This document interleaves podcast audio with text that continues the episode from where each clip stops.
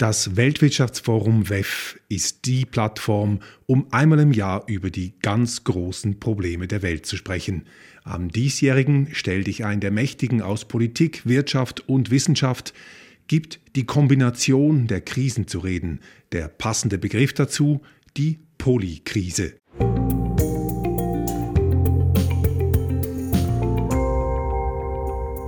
Erst kam die Pandemie, dann der Ukraine-Krieg und gleichzeitig spitzt sich die Klimakrise zu.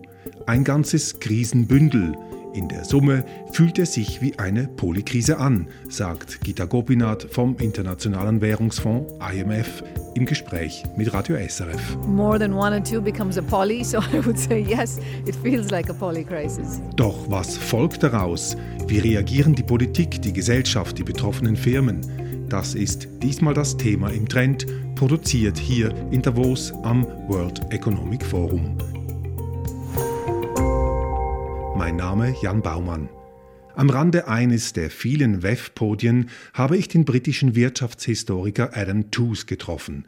Er lehrt an der Columbia University in New York. Er hat vor einigen Monaten den Begriff der Polykrise in die Diskussion eingebracht. Und er sagt, es gehe ihm darum, die Kombination ganz verschiedener Krisen in den Blick zu nehmen. Es geht um diese, diese Verflechtung von, und das ist der entscheidende Punkt, nicht, dass es viele oder mehrere Krisenstränge gibt, sondern heterogene, also unterschiedliche, divergierende und nicht miteinander zusammenhängende. Also das ist ein Begriff aus der Chemie, könnte man sagen.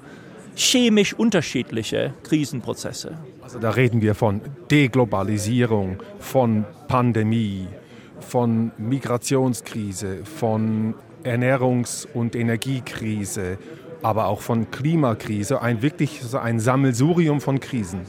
Genau das. Und ich meine, man kann natürlich sie alle irgendwie versuchen, auf einen gemeinsamen Nenner zu reduzieren. Das wäre dann, ich weiß was ich, Modernisierung oder für die Linke ist es dann Kapitalismus.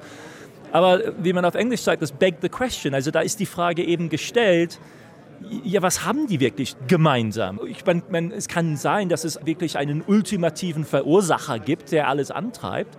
Aber ich halte das selbst für eine Verflachung der Realität, die eben diese Komplexität aufweist, wo wir es gleichzeitig mit einer Krankheit einem Krieg und finanzielle Instabilität zu tun haben. Und wenn wir uns dessen nicht gewahr werden, denke ich, setzen wir uns ziemlich in Gefahren aus. Äh, vor allem einfach der Überraschung, dass wir ständig überrascht sein werden von der, man könnte fast sagen, der Inkonsequenz. Also die Tatsache, dass diese, diese Krisenverursacher nicht logisch miteinander kombinierbar sind, sondern eben auf uns zukommen. Und die, die Geschlossenheit ergibt sich gewisserweise aus dem Ziel, wo die Wirkung stattfindet, sei es in einem Staat, sei es in einer Wirtschaft, sei es in einer Familie, sei es in der Persönlichkeit eines einzelnen Subjektes. Wie erleben Sie Polykrise in Ihrem Alltag? Ich denke, viele von uns haben es vor allem während der Pandemie erlebt. Es ist ja statistisch belegt, dass wir es mit einer Epidemie der mentalen und psychischen Störungen zu tun haben im Mond. Das ist ja eines der großen Hinterlassenschaften der Epidemie.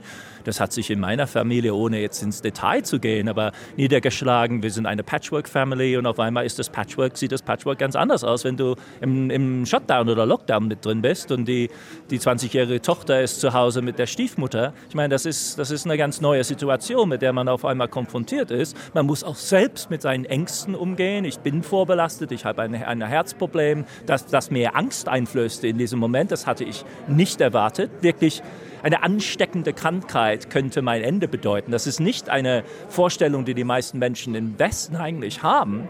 All diese Wirkungen, denke ich, haben wir alle mehr oder weniger oder die große Mehrzahl der Menschheit hat mit diesen Problemen zu kämpfen. Geschweige denn von, von zum Beispiel der Störung des Arbeitslebens und den gesellschaftlichen Netzwerken, die sich daran anschließen. Die Tatsache, dass wir alles von zu Hause haben machen müssen oder über Zoom. Diese zwischenmenschlichen Kontakte, die uns allen wirklich verloren gegangen sind. Manche haben sich sehr gut damit zurechtgefunden, andere nicht.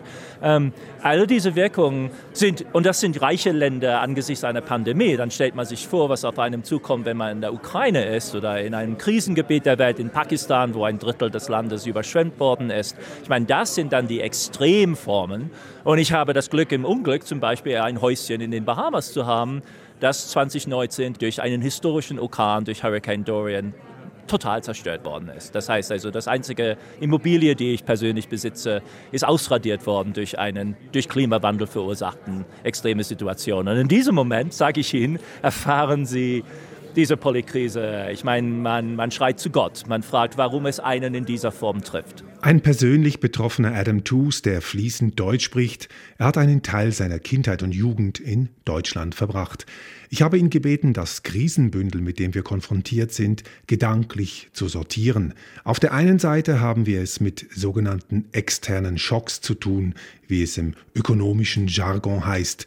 Für die Weltwirtschaft sind der Ukraine-Krieg, die Sanktionen gegen den Aggressor Russland, aber auch der extreme Anstieg der Preise für Energie, Rohstoffe, Nahrungsmittel und vieles mehr genau solche externe Schocks. Diese gehen, so kann man zumindest hoffen, irgendwann vorbei. Auf der anderen Seite der Klimawandel, eine Herausforderung für Generationen. Das ist für mich sehr bedeutend an diesem Krisenbegriff und zum richtigen Verständnis davon, denn Klimakrise ist ja ein Dauerzustand. Das ist ja ein permanenter Zustand. Auch in den allerbesten Fällen kommen wir über ein halbes Jahrhundert, vielleicht ein Jahrhundert nicht zur Restabilisierung des Klimas im Moment. Auch wenn wir Net Zero anpeilen für 2050, wird es noch lange dauern, bis wir eine Restabilisierung bekommen. Das ist eine allgemeine Verunsicherung, die anhalten wird über unser ganzes Leben, das Leben unserer Kinder und Enkelkinder. Dann gibt es natürlich diese akuten äh, Schocks. Und das Risiko ist, dass wir sie dann zu verkleinlichen. Und das ist für mich gerade ein großes Thema bei der Pandemie. Und das stört mich an dem heutigen Davos, dass wir zu wenig darüber reden. Wir neigen dazu zu sagen, es ist vorbei und vorüber. Wobei man A feststellen muss, dass es in China jetzt äh, sich ausbreitet wie noch nie zuvor mit einer enormen Geschwindigkeit. Und B, dass auch dort im Hintergrund ein struktureller Bestand besteht, nämlich die Bedrohung durch zoonotische Mutationen die strukturell angelegt ist, nicht eine, eine Sache der Willkür, einfach nur des Zufalls ist. Und als Historiker ist für mich natürlich dann einfach die Frage, wie lesen wir dieses Gewühl an Schocks? Welchen Sinn können wir daraus machen und welchen nicht? Und die, die strenge und die, die starke Version der Polykrisenthese ist zu sagen, dass wir es hier mit gewisser Weise das Gegenteil des Endes der Geschichte zu tun haben, sondern stattdessen mit einer Intensivierung und einer Beschleunigung geschichtlicher Prozesse von ganz massiver Wucht, die sich jetzt in einer Welt ausspielen, wo wir es mit acht Milliarden Menschen zu tun haben, wo die umweltlichen Ressourcen und Kapazitäten schon bereits massiv ausgereizt sind, sodass also die Möglichkeiten für massive Ausschläge noch viel größer sind als jemals zuvor. Und das, ist, das ist, hört sich ein bisschen apokalyptisch an, aber mit dieser Realität müssen wir, glaube ich, tendenziell wir müssen sie mindestens in Betracht ziehen als Möglichkeit. Zu sagen, es ist einfach nur der allgemeine Trott der Dinge und so sieht die Geschichte immer aus, ist mir letztendlich zu wenig als Reaktion auf unsere gegenwärtige Situation. Der Wirtschaftshistoriker wehrt sich dagegen, die Polykrise gewissermaßen als Normalfall abzutun, nach dem Motto Probleme gibt es immer. Adam Tooze tut dies nicht zuletzt darum, weil längst nicht alle Teilnehmerinnen und Teilnehmer am WEF von der Polykrisenthese überzeugt sind. Der indisch-amerikanische Ökonom Raghuram Rajan zum Beispiel findet das Konzept nicht besonders hilfreich. almost everything in an integrated world is a combination of crises. Call it polycrisis, multi-crisis, that's fine. But to say that it's different, you have to be much more specific. In what way is it different? And why is it special? Sometimes we sort of comfort ourselves by saying we live in the world of polycrisis. But forces have always been at work, um, you know, through history. Der ehemalige Notenbankgouverneur Indiens sagt, es habe immer Krisen gegeben in der Geschichte. In einer integrierten, globalisierten Welt sei das nichts Außergewöhnliches. Auf der anderen Seite will auch Ökonom Rajan, der heute an der Universität Chicago lehrt, die aktuelle Krisenlage nicht verharmlosen. Tatsächlich habe die Kombination von Pandemie und Ukraine-Krieg mittlerweile auch eine Armutskrise ausgelöst, besonders in den armen Ländern des globalen Südens. Die extrem stark gestiegenen Preise für Nahrungsmittel und Treibstoffe seien dort ein Riesenproblem für die Menschen. Food and fuel, critical to the citizens in any poor country. They certainly have, have hit those countries very hard. Now, of course, you're seeing higher interest rates, and many of those countries have borrowed a fair amount. So, yes, there is a crisis not so far hitting the big emerging markets, but hitting the smaller developing countries and emerging markets. Dazu komme die wachsende Verschuldung vieler armer Länder, deren Schuldenlast habe sich durch die gestiegenen Zinsen verschärft, weil sie nun für das geborgte Geld mehr bezahlen müssen. Adam Tooze zeigt sich im Gespräch ebenfalls besorgt über diesen globalen Teuerungsschub, aber die Inflationswelle in den reichen Ländern betrachtet er nicht als das wichtigste Problem. Mit Blick auf die Inflationsbekämpfung der Notenbanken in den USA und Europa warnt er vor Panikmache. Wir sollten uns bestimmt nicht närrisch machen lassen von, von Befürchtungen, die nicht existenziell sind. Und das ist auch eines der Herausforderungen in der Polykrise, zu unterscheiden zwischen den tatsächlichen Bedrohungen und die, die es nicht sind. Und da müssen wir, glaube ich, ständig unseren inneren Konservatismus gewisserweise abchecken und uns dagegen zur Wehr setzen. Denn es ist natürlich ungeheuer beunruhigend, wenn auf einmal die Preise um 10 Prozent steigen. Das, das, das will ich überhaupt nicht in Abrede stellen. Und das hat massive soziale Konsequenzen, vor allem für äh, angesichts der Ungleichheit und der Armut, die selbst in reichen Gesellschaften besteht. Das kann man in, in keiner Weise verniedlichen, aber man sollte wo man sich dagegen wehren sollte, ist zu sagen, okay, das ist jetzt das absolut, die absolut dominierende Sache, das ist das Thema Nummer eins, das ist die höchste Priorität und die gesamte Wirtschaftspolitik zum Beispiel sollte sich darauf ausrichten, dies in den Griff bekommen, weil wenn wir es nicht tun, löst sich alles auf. Weil wir es mit zig anderen Sachen auch zu tun haben. Ende der Pandemie, diesen Krieg äh, und Investitionen, die im Klimabereich gemacht werden müssen.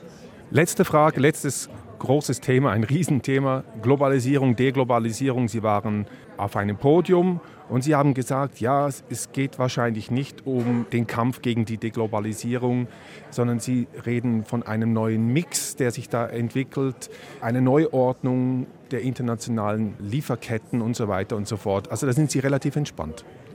Ja, ich glaube, wir sollten uns nicht verrückt machen lassen von einer Fantasie der Deglobalisierung, die zum Beispiel jetzt äh, Inspiration nimmt aus der Erfahrung der 30er Jahre zum Beispiel. Wir haben zig Probleme, das ist nicht unser Problem. Womit wir uns tatsächlich beschäftigen müssen, aus sehr guten Gründen, ist die Re-Regionalisierung, die Neuausrichtung, die Pluralisierung von Lieferketten und Handelsbeziehungen in große Teile der Welt, die bisher überhaupt noch nicht eingebunden worden sind in die klassische Globalisierungsstory der 90er und 2000er Jahre. Man denkt vor allem an Teile Asiens außerhalb Chinas und an Afrika.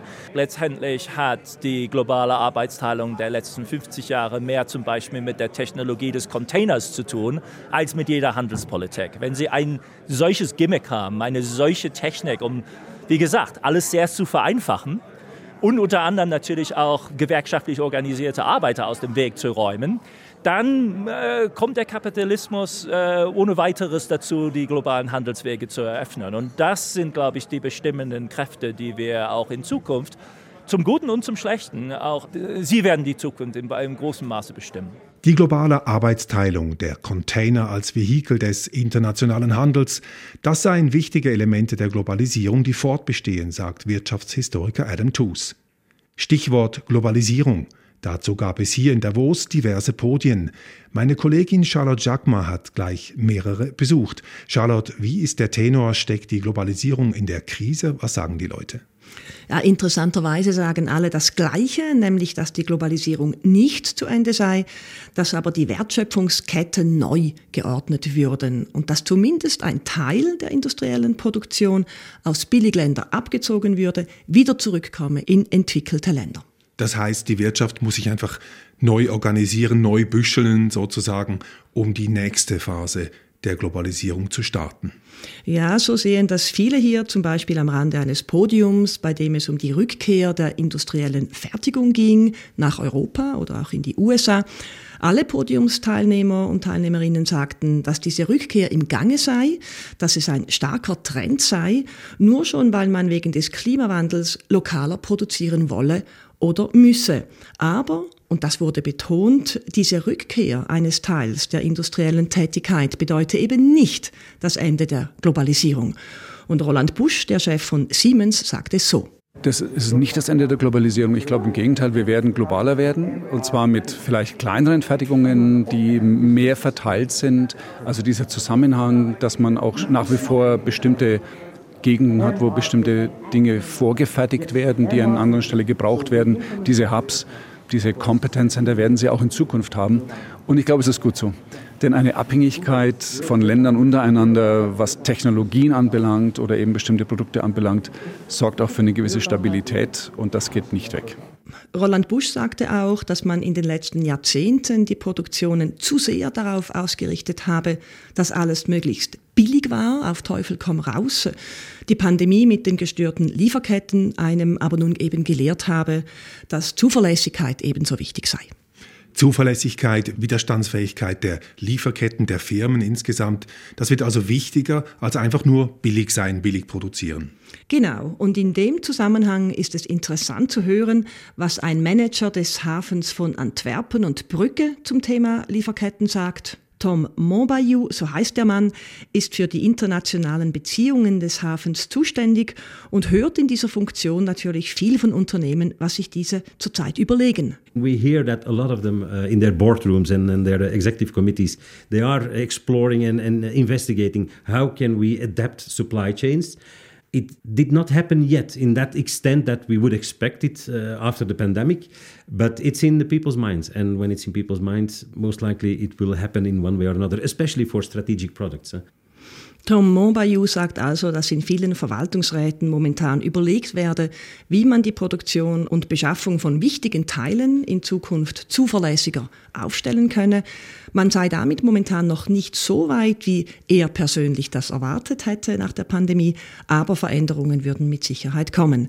Vor allem bei strategischen Produkten eben, wo mitunter ja auch Regierungen dann mitreden würden. Tom Montbayou sagt zudem, es gehe letztlich darum, das Risiko in der Beschaffung zu verkleinern. Bei einem Rohstoff oder Produktionsteil nicht mehr nur von einem Partner alleine abhängig zu sein. So we will have to spread the risk, and that's uh, what we see. What, what is happening today? Huh? Uh, companies are spreading the risk. Uh, they are multi-sourcing. So nearshoring is perhaps one step further, but I think they are already multi-sourcing. Yeah?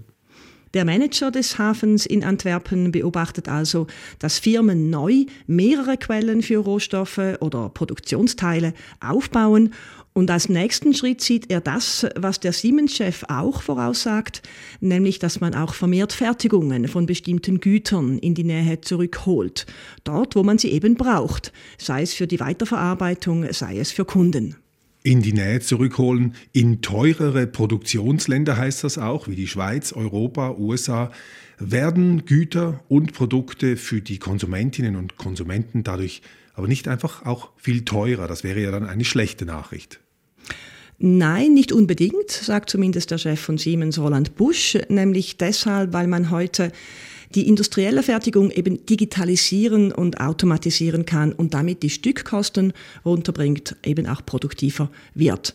Denn dank Digitalisierung und Automatisierung könnten Unternehmen lokaler und auch mit kleineren Stückzahlen produzieren, ohne unbedingt eben viel teurer zu werden, sagt der Siemens-Chef. Und mit dieser Teilrückkehr der Industrie vor Ort erreiche man eben auch die CO2-Ziele eher, weil weniger Güter sinnlos in der Welt herumgekarrt würden, sage ich mal. Also weiterhin globalisierte Wertschöpfungsketten, aber mit viel mehr und mit viel kleineren Produktionsstätten, mit kürzeren Wegen, dadurch auch näher bei den Kundinnen und Kunden. Fasse ich das richtig zusammen? Genau, so wird das hier gesehen. So sehen hier viele in Davos die Zukunft der industriellen Produktion.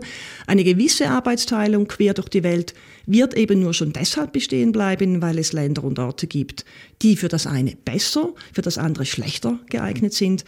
Das war früher schon so. Darum hat man ja angefangen, diese Wertschöpfungsketten aufzubrechen. Und diese sogenannt komparativen Vor- und Nachteile, wie man dem sagt in der Wirtschaft, von Produktionsorten und Ländern, die bleiben natürlich bestehen in der Welt und die werden sicher auch weiterhin genutzt. Trend. Wirtschaft im Fokus. Die Vertreter großer Industrie- und Handelsfirmen halten also fest an der Globalisierung, Polykrise hin oder her. Aber auch bei den Vertreterinnen und Vertretern führender internationaler Organisationen herrscht die Meinung vor, gerade wegen der Häufung der globalen Krisen seien auch Lösungen auf internationaler Ebene zu suchen, beispielsweise Gita Gopinath vom Internationalen Währungsfonds. Wir haben sie eingangs schon kurz gehört. Gita Gopinath ist die stellvertretende Chefin des IWF. Sie rät davon ab, dass die Länder und Wirtschaftsblöcke nun hauptsächlich für sich schauen, sich wirtschaftlich abschotten. Dadurch gehe der Nutzen der Globalisierung für alle verloren. You should not have the protectionism of bringing production home focusing only on your country because we know that's not, not just going to be ultimately bad for the world, but also for the country itself. It leads to retaliation, it leads to other measures in other parts of the world, which is why this particular Davos meeting is really important because it brings together people from different parts of the world, the public sector, the private sector. We really need to collaborate in this fragmented world. Angesichts der Zerwürfnisse und Risse im globalen Wirtschaftssystem sei die internationale Zusammenarbeit von Staaten und Wirtschaftsverantwortlichen wichtiger denn je. Dieser Aufruf zur internationalen Kooperation, er gehört am WEF, das dieses Jahr zum 53. Mal in Davos stattfindet, einfach dazu. In der Polykrise ertönt er mit noch größerer Dringlichkeit als sonst. Das war's im Trend, diesmal direkt aus Davos. Vielen Dank fürs Zuhören. Trend. Wirtschaft im Fokus.